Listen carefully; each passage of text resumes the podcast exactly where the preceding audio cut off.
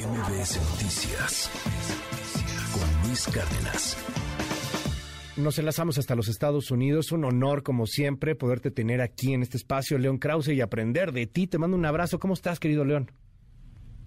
El gusto siempre mío, Luis, ¿cómo estás? Muy bien. Oye, sorprendido por la entrega y detención y citación de varios de los colaboradores de Donald Trump. La semana pasada sorprendió muchísimo el asunto de Steve Bannon, si no me equivoco, que llega y, se entrega, pues sabiendo que hay una acusación penal durísima en su contra, eh, como que se va quedando sin, sin amigos, ¿no? Y como que va quedándose sin aliados y lo que puede saber esta cantidad de colaboradores de uno de los expresidentes, pues más controvertidos en la historia de los Estados Unidos, por no decir el más loco.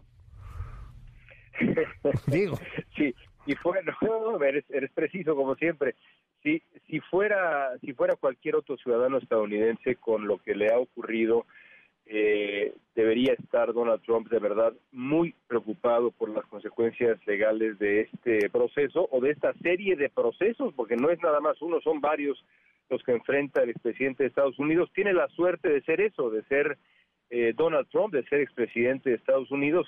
Está por verse si la ley finalmente procederá en su contra, pero lo cierto es que eh, este, esta, esta última lista de colaboradores suyos que han eh, sido, ah, vamos a decirlo de alguna manera, invitados a colaborar, algunos de ellos, a un par de ellos aparentemente se les han retirado sus dispositivos electrónicos, sus teléfonos celulares, todo eso es, pues sí, muy, pero muy preocupante o debería serlo para, para Donald Trump. Nada de eso eh, nos eh, eh, lleva necesariamente a la conclusión de que va a enfrentar, enfrentar cargos, pero insisto, si fuera cualquier otra persona, la preocupación sería, sería más bien alarma.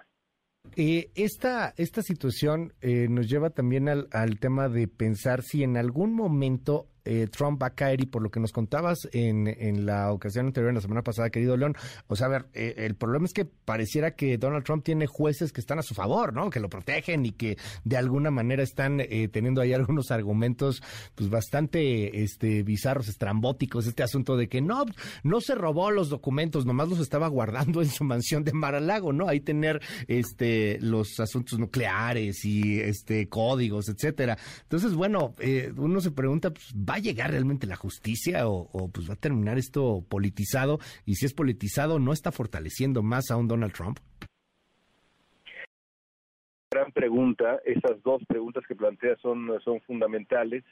Eh, y lo cierto es que por el momento no sabemos todavía. Lo que sabemos es que el eh, Departamento de Justicia está armando eh, uno o varios casos de enorme gravedad y enorme peso contra el presidente de Estados Unidos. No hay experto que tenga una opinión distinta con la evidencia que, tenemos a la mano.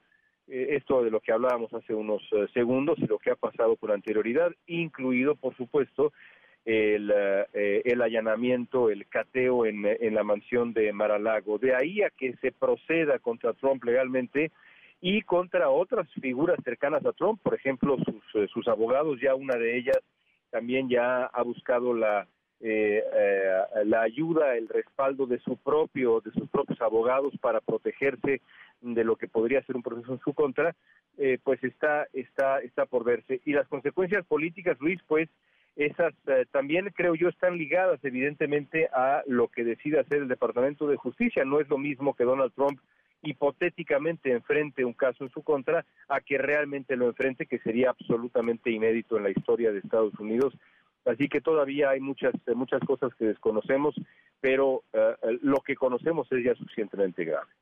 Gracias, como siempre, León, y ya seguiremos platicando esto que está ocurriendo allá en Estados Unidos. Te mando un gran abrazo. Un gran placer, Luis. Un abrazo fuerte. MBS Noticias con Luis Cárdenas.